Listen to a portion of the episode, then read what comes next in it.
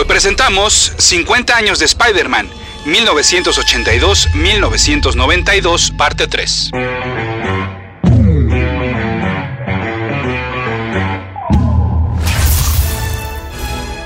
Porque nunca se tiene suficiente Spider-Man, este no solo es un podcast más dedicado al personaje, sino que comienza con la llegada de un tercer cómic mensual para el arácnido favorito. Escuchas. Escuchas un podcast de Dixo. Escuchas a Capitán Pada y sus monitos. Capitán Pada y sus monitos. Cómics y fantasía con Héctor Padilla. Por Dixo. La productora de podcast más importante en habla hispana. Mi correo electrónico es el mail de pada.dixo.com. Esto es todo seguidito, el mail de pada.dixo.com. Y mi Twitter es arroba ese auto para que ustedes sigan ese auto. Fue un 25 de diciembre de 1984, con fecha de portada de abril de 1985, que salió a la venta el número uno de Web of Spider-Man. Se trataba, como ya les platicaba no solo al inicio, sino en el podcast pasado, del tercer título dentro de la continuidad del personaje que llevaría el nombre del superhéroe en la cabecera y que se publicaría a la par de los otros dos, Amazing Spider-Man y Peter Parker Spectacular Spider-Man. El número contaba con el guion de Louise Simonson, escritora y editora de Marvel, y esposa del también escritor y dibujante Walter Simonson. Bajo el segundo cargo, ella editó los cómics de la editorial de Star Wars e Indiana Jones, además de los Uncanny X-Men, y se encargó del lanzamiento de New Mutants, un derivado, el primero de los Hombres X. Como escritora colaboró en X Factor, incorporando al equipo a eventos mutantes como Inferno y Extinction Agenda, y en los mencionados New Mutants, ya más hacia los 90, se encargó de co-crear junto con Rob Liefeld a Cable, personaje insignia de los X durante la siguiente década, y a quien o veremos en la película de X-Force, en lo que los New Mutants se convirtieron gracias al liderazgo de Cable, o bien, como el desarrollo de esta película de X-Force ha estado un poco accidentado, seguramente para la segunda película de Deadpool lo vamos a ver. Por si fuera poco, cuando Luis se muda a DC, pues entonces participó en sagas como Panic in the Sky de Superman y fue parte del colectivo creativo que planeó la muerte de Superman. En el título Superman Man of Steel co-creó a uno de los personajes suplentes llamado Steel. Posteriormente, también participó en el especial en el que Superman se casó con Luisa Lane. Sí, Simonson es una de las mentes femeninas más importantes de la historieta moderna y ella fue la encargada de darle una solución final, o bueno, ya después sería temporal, al traje negro del hombre araña. Pero bueno, claro que no lo hizo sola, sino de la mano del dibujante Greg LaRock, quien ya venía trabajando en el Marvel Team Up. Pero pronto dejaría a esta editorial por motivos personales y en DC encontró chamba con la Legión de Superhéroes y sobre todo con The Flash, título dentro del cual haría su más reconocido trabajo y hasta le tocaría rediseñar el traje. Pero para entrar de lleno al primer número de Web of Spider-Man, tengo que irme un poco hacia atrás. Y es que en los demás títulos vimos cómo el simbionte pues había tenido un encuentro con Franklin Richards, el hijo de Reed y de Sue cuando este, jugando, se acercó al cuarto y al cilindro en el que el traje negro estaba encerrado. Lo siguiente que supimos, y aquí eh, la verdad es que yo siempre imaginé que en realidad el traje había hipnotizado a Franklin Richards para que éste hiciera una maquinita, hagan de cuenta como un dron, y que esa maquinita es la que había liberado al traje, pero no. Ya después de que leí eh, eh, la versión en inglés de este, de este pasaje, pues no, resulta ser que tendríamos que leer el Fantastic Four 274, si no mal recuerdo, para saber de dónde venía esa maquinita, que en realidad lo que hace es que él como que quería acercarse al traje para analizarlo y al abrir un huequito en el cilindro con un láser, pues ese es el, huequito que aprovecha el traje para, para escaparse. Y la verdad es que traté de buscar para esta ocasión ese, ese número del Fantastic Four, pero todavía no está en la tienda digital de Marvel. Pero bueno, total que eh, pues se escapa el traje del edificio Baxter y entonces fue como que brincando de anfitrión en anfitrión, o sea, agarraba a cualquier persona, se columpiaba y luego dejaba a esa persona, ya y así la persona no sabía ni qué había pasado y así se la llevó hasta llegar al departamento de Peter Parker. Mientras esto ocurría, el araña tenía un nuevo enfrentamiento con el nuevo duende, quien buscaba hacerse más poderoso, al nivel del duende verde. Pues entonces, para obtener como sus secretos, secuestró a la esposa embarazada de Harry Osborn, es decir, Liz Allen, y a la que la acompañaba en ese momento, Mary Jane. Harry, muy enojado, buscó rescatar a su mujer y por un momento tuvimos miedo de que tal evento lo hiciera recordar de que en algún momento pues él también fue el, duende verde, siguiendo obviamente pues los pasos de su padre. Pero no, si bien sí usó algunas armas del villano para confrontarlo, todo salió bien, ayudado claro por el hombre araña. Esta derrota empujó más al Hobgoblin pues a decir que eh, estaba decidido pues a terminar con la familia Osborn y obviamente buscar venganza contra el hombre araña. Para mediados de 1985 y en el Amazing Spider-Man número 263 nos tomamos un descanso con una historia más ligerita. ¿Se acuerdan del chamaco mimado que era admirador del Dr. Pulpo y que se había hecho sus propios brazos y que Spider-Man lo había detenido? Pues adivinen que después de eso, ¿de quién se hizo fan? Pues claro, del hombre araña y ahora había modificado esas extensiones de metal para convertirlas en patas de araña y así ahora combatir el crimen como el Spectacular Spider Kid.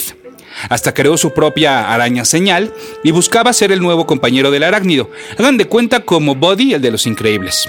Bueno, pues Ollie, que así se llama, además quería impresionar a una chica que curiosamente su nombre era Jane Lane.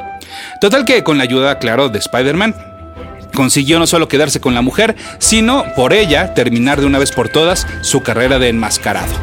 Aunque no era la última vez que lo íbamos a ver. Bueno, pero además en este número vimos dos cosas. El nacimiento de Normie, el hijo de Liz y de Harry, y a Spider-Man usar nuevamente el traje negro, pero no, no, no, no, no, no era el simbionte, sino que era uno de tela normal que le había elaborado la gata negra porque a ella le gustaba más esta versión y pues al, que, al cual a este traje de tela tuvo que recurrir porque el rojo y azul que tenía lo había puesto a lavar y no se había secado. ¿Está en Spider-Man todo esto? Y por cierto, la relación con la Black Cat pues cada vez estaba peor. No solo la mala suerte lo seguía afectando, como por ejemplo, eh, pues de repente ya no, ya no sabía si, si sus disparadores se habían quedado eh, congestionados de telaraña porque no los había usado, porque recordemos, y si no se los platico, el traje, el simbionte, generaba su propia telaraña, entonces no tenía que estarse preocupando pues ni por sus disparadores, ni por los cartuchos, ni demás. Y entonces ya no sabía si era por el, porque los había dejado ahí abandonados o si, si seguía la mala suerte que le provocaba la gata negra.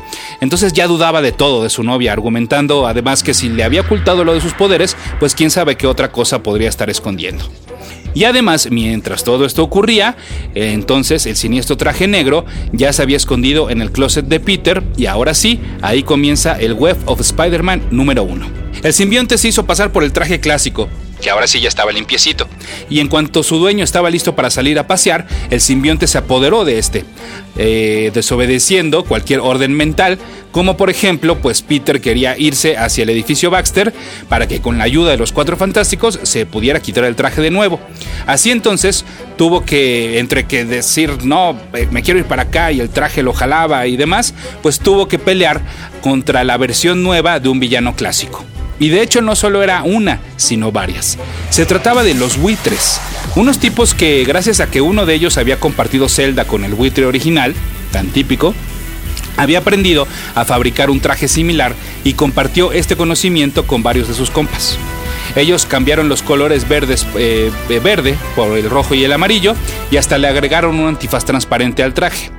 Con todo y todo, el hombre araña pudo deshacerse uno por uno de estos buitres y su pelea por los cielos lo acercaron a una iglesia. Las campanadas provocaron que el simbionte se comportara pues más errático, porque recuerdan cómo fue que Reed Richards logró quitarle el traje a Peter, pues sí, con un arma sónica.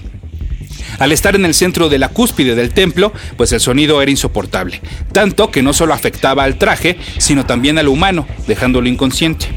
En un último acto de buena voluntad, pues el ser viviente aún tenía sentimientos por su otro anfitrión, lo jaló unos pisos más abajo, rescatándolo.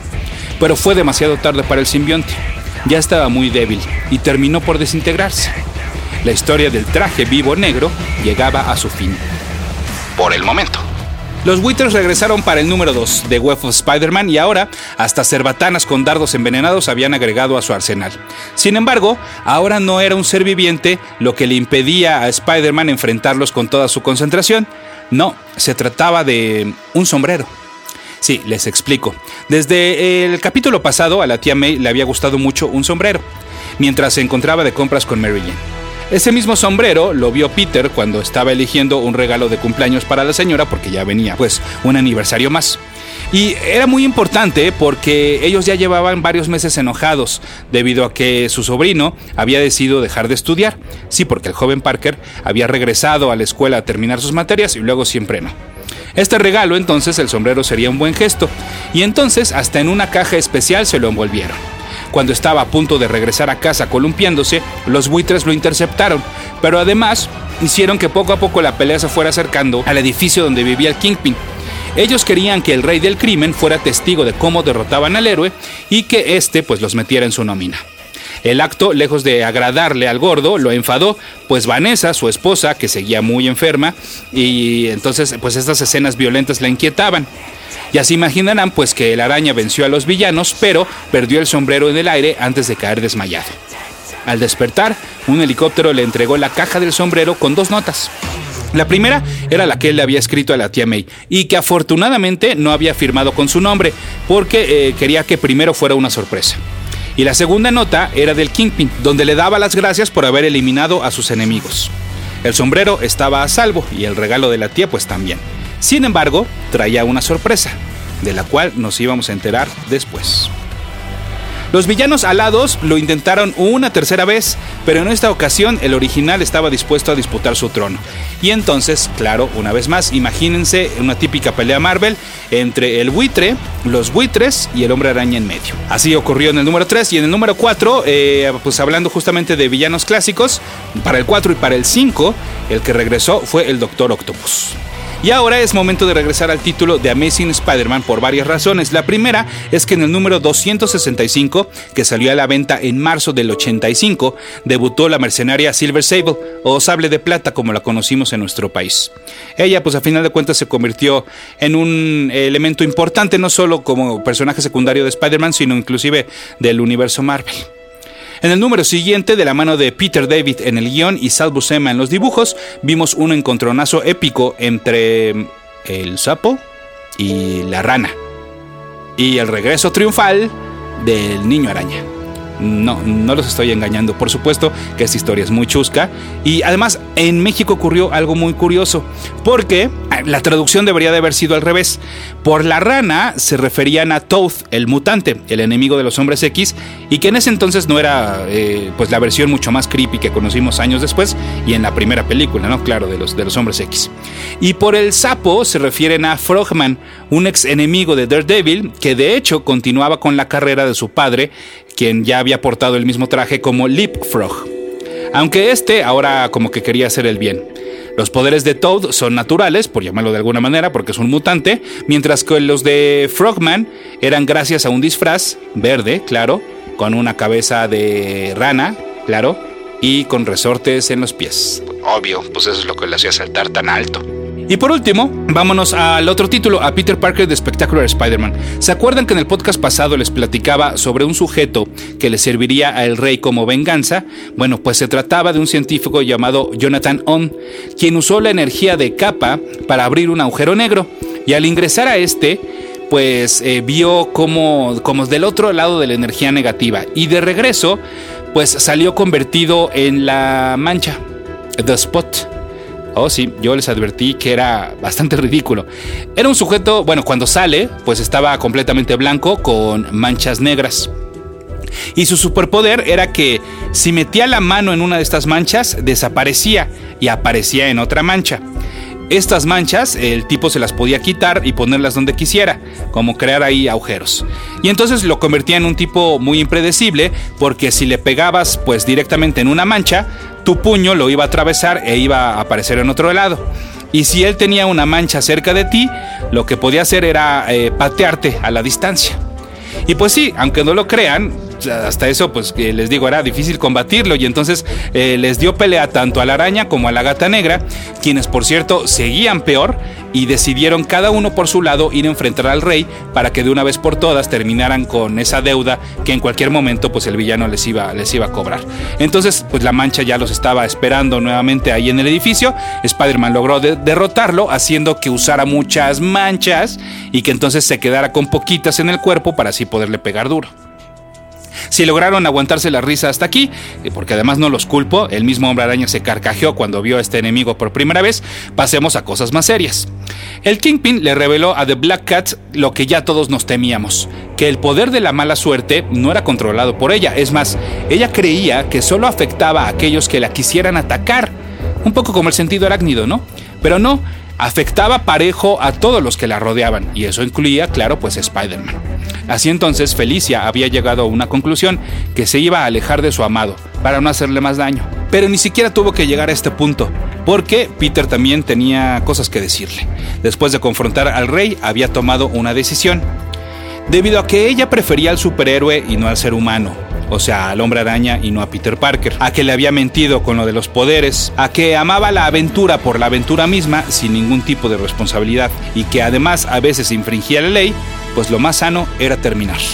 Y así ocurrió. La gata negra y el hombre araña dejaron de ser pareja. Esto ocurrió en el número 100 de Peter Parker de Spectacular Spider-Man, que salía a la venta en diciembre de 1984. Así es, ya me regresé un tantito más, pero como verán, además de que sí creo que se va a ir complicando poco a poco tener tres títulos ya al mes, cada uno con su desarrollo de, tramas, personajes y conflictos, pues bueno, ahí va a ir avanzando esta saga en, este, en esta serie de podcasts dedicados al hombre araña. Pero lo vamos a lograr, ya verán, porque vienen cosas muy importantes. En las siguientes entregas hablaremos de las Guerras Secretas de una guerra de pandillas, de un montón de invitados, de identidades secretas reveladas y bueno, hasta les voy a decir qué pasó con el ahora famoso sombrero de la tía May.